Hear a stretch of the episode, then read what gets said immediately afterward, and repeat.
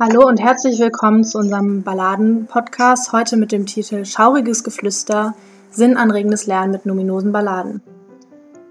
Äh, wir werden euch heute zwei Balladen vorstellen ähm, und anschließend in die Diskussion über deren didaktische Umsetzung einsteigen und die Thematisierung der Balladen im Unterricht einnehmen sowie die äh, sinnanregende Gestaltung diskutieren. Also im Kern der Folge stehen heute numinose Balladen. Wir haben uns zwei Balladen ausgesucht. Einmal Der Knabe im Moor von Annette von Droste-Hülshoff und Silvesternacht von Theodor Fontane. Und äh, in der didaktischen Umsetzung möchten wir uns auf den handlungs- und produktionsorientierten Unterricht fokussieren, sowie äh, das interdisziplinäre Unterrichten und das Thema Inklusion. Grundsätzliche Merkmale einer Ballade sind, dass es ein Gattungshybrid ist, also Anteile der Epik, Lyrik und Dramatik besitzt. Ähm, und jetzt wollen wir einsteigen, indem wir euch die Balladen einmal vorlesen. Wir würden mit Der Knabe im Moor von Annette von Droste-Hülshoff starten. Der Knabe im Moor. Oh, schaurig ist's, übers Moor zu gehen, wenn es wimmelt vom Heiderauche, sich wie Phantome die Dünste drehen und die Ranke häkelt am Strauche unter jedem Tritte ein Quellchen springt, wenn aus der Spalte es zischt und singt. O schaurig ist's, übers Moor zu gehen, wenn das Röhricht knistert im Hauche. Fest hält die Fibel das zitternde Kind und rennt, als ob man es jage. Hohl über die Fläche saust der Wind. Was raschelt drüben am Hage? Das ist der gespenstische Gräberknecht, der dem Meister die besten Torfe verzecht. Huhu, es bricht wie ein irres Rind, hinducket das Knäblein zage. Vom Ufer starret gestumpft hervor, unheimlich nicket die Föhre. Der Knabe rennt, gespannt das Ohr, durch Riesenhalme wie Speere. Und wie es rieselt und knittert darin. Das ist die unselige Spinnerin. Das ist die gebannte Spinnenlenor, die den Haspel dreht im Geröhre. Voran, voran, nur immer im Lauf, voran, als wolle es ihn holen. Vor seinem Fuße brodelt es auf, es pfeift ihm unter den Sohlen, wie eine gespenstige Melodei. Das ist der Geigemann ungetreu, das ist der, der diebische Fiedler Knauf, der den Hochzeitheller gestohlen. Da bürst das Moor, ein Seufzer geht, hervor aus den klaffenden Höhlen. Höhle. Weh, weh, da ruft die verdammte Margret. Ho, ho, meine arme Seele. Der Knabe springt wie ein wundes Reh. Wär nicht Schutzengel in seiner Nähe. Seine bleichenden Knöchelchen fände spät. Ein Gräber im Moorgeschwele.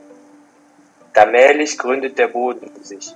Und drüben neben der Weide die Lampe flimmert so heimatlich. Der Knabe steht an der Scheide. Tief atmet er auf zum Mord zurück. Noch immer wirft er den scheuen Blick.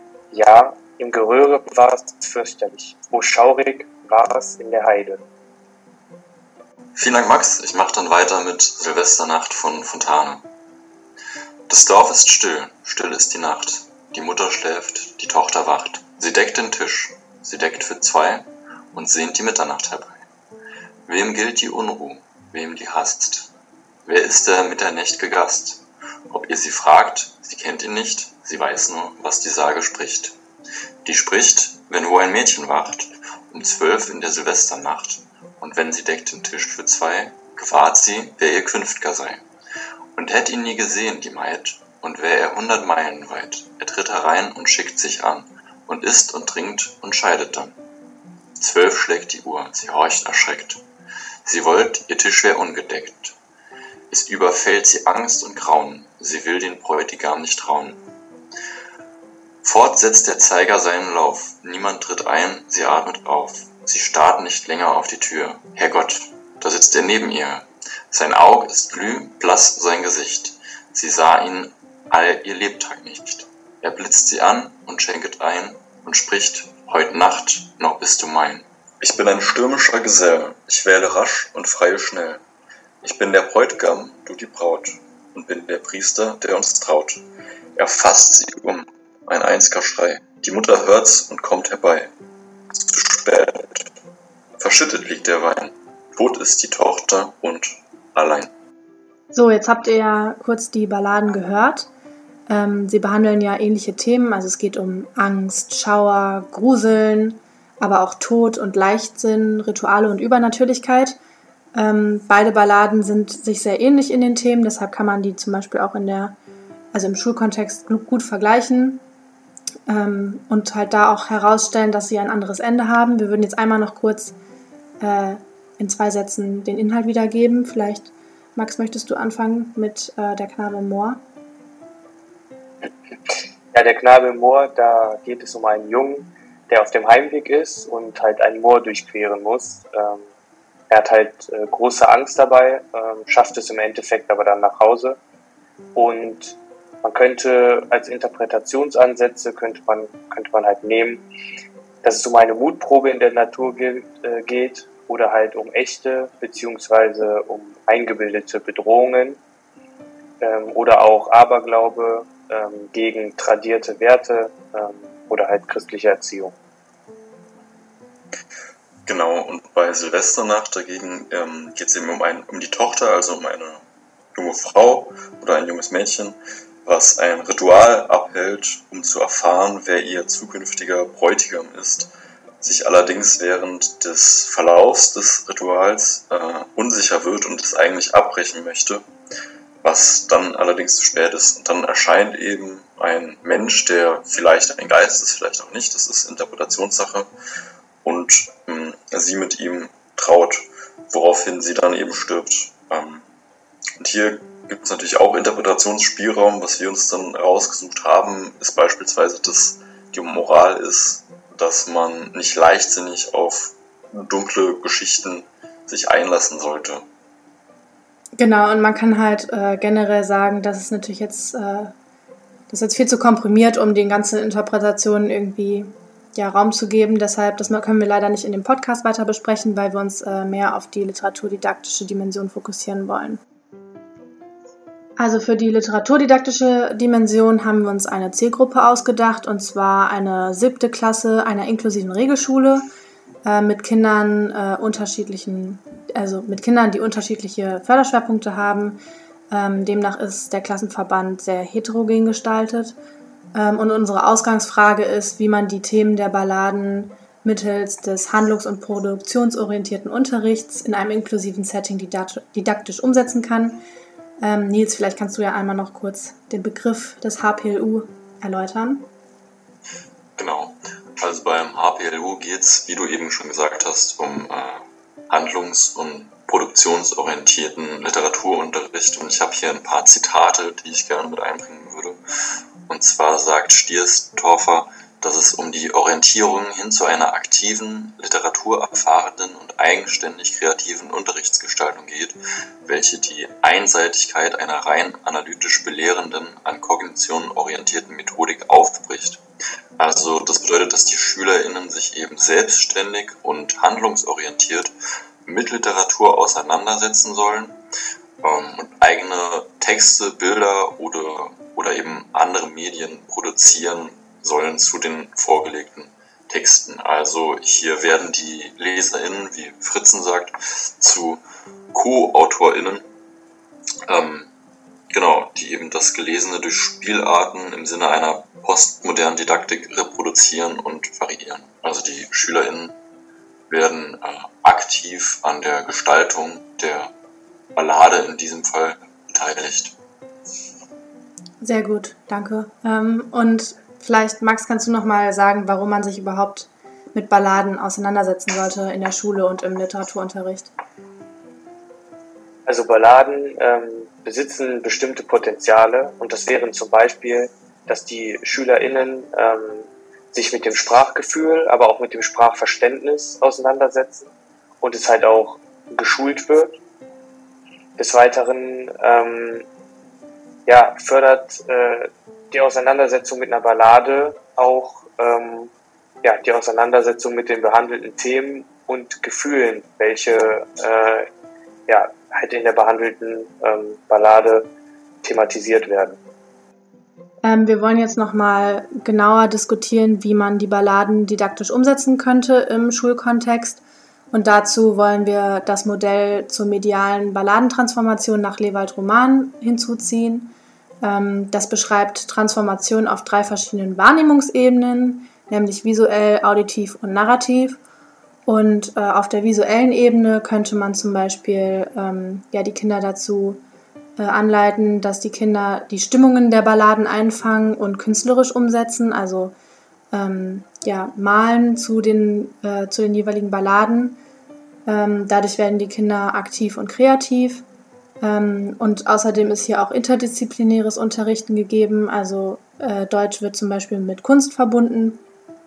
Ähm, zur Differenzierung kann man verschiedene Malutensilien bereitstellen. Man kann mit verschiedenen Farben, mit verschiedenen Pinseln, mit verschiedenen ähm, ja, Malutensilien, also auch Ölkreide oder äh, Wasserfarben, ähm, ja, malen und auch einfach die Hände benutzen.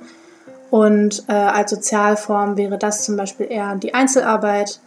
Äh, man kann es aber natürlich auch äh, als Partnerarbeit gestalten. Genau, und auf der auditiven Ebene, da ginge es hierbei um die Vertonung der Ballade mit passenden Geräuschen. Das könnte man auf verschiedenste Arten machen. Hm, beispielsweise könnte man die Balladen vertonen mit einem Off-Instrumentarium oder mit einem anderen Instrumentarium.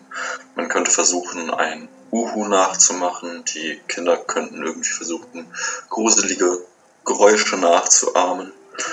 Was auch ginge, je nachdem, wie die Schule ausgestattet ist, wäre beispielsweise mit einem Tablet oder mit anderer Hardware oder Software. Ähm, nehmen wir mal ein Tablet, Tablet als Beispiel, eine Software zu benutzen, auf der man eben äh, Geräusche hat, die man erklingen lassen kann, wie zum Beispiel ein Uhu-Geräusch oder gespensterische Nacht- und Geistergeräusche.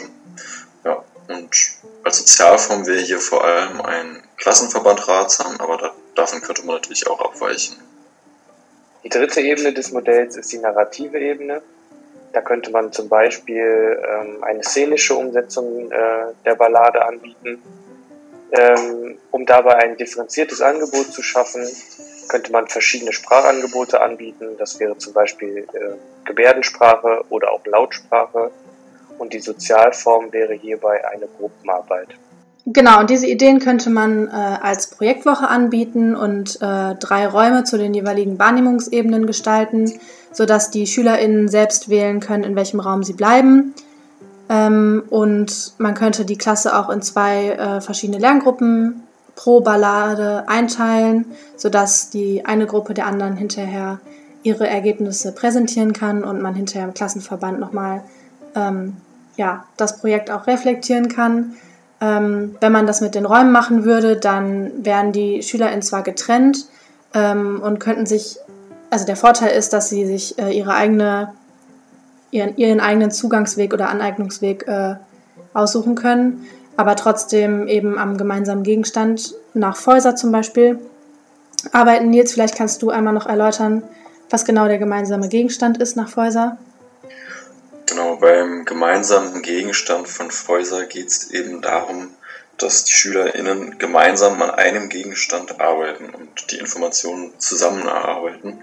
Trotzdem hat jeder eben seinen eigenen Zugang zum Gegenstand, in diesem Kontext zur Ballade und Dadurch entsteht eben keine Überindividualisierung, sondern das Arbeiten am selben Gegenstand äh, ermöglicht zwar verschiedene Zugänge, aber trotzdem gibt es eben nur mm, mm, die eine Sache, mit der die Kinder oder wer auch immer arbeitet, arbeiten. Also es geht um das Miteinander kooperieren. Genau, und ähm, jetzt gibt es natürlich noch äh, viele, viele weitere Ideen äh, zum inklusiven Setting und wie man das äh, inklusiv alles gestalten könnte und wie man auch Inklusion beachten muss äh, in einem ja, Regelschulsetting. Äh, wir können jetzt nur so ein paar Fragen euch mit auf den Weg geben. Max, vielleicht kannst du einmal kurz darauf eingehen. Äh, ja, also wie Marlene schon gesagt hat, ähm, da würde das jetzt ein wenig äh, den Rahmen des Podcasts sprengen, ähm, wenn man darüber diskutieren würde. Aber grundsätzlich wäre halt eine Frage, wie könnte so eine Unterrichtseinheit aussehen? ähm, oder wie könnte man die Sprachbarrieren überwinden, welche ähm, ja in einem inklusiven Setting oft gegeben sind. Ähm, nur um mal ein paar Ideen zu geben, wäre das zum Beispiel eine vertonte Ballade. Ähm, aber auch, um es ein bisschen interaktiver zu gestalten, könnte man auch einen Talker verwenden. Ja, genau. Und ähm, ich glaube, damit sind wir auch schon am Ende unseres Podcasts. Ich hoffe, es hat euch gefallen. Ähm, wir haben auf jeden Fall für euch äh, ein kleines Literaturverzeichnis erstellt. Das heißt, wenn ihr irgendwie nachlesen wollt, ähm, sind da auf jeden Fall ein paar, Te paar Texte äh, angegeben zum Thema Ballade ähm, oder auch zum handlungs- und produktionsorientierten Unterricht.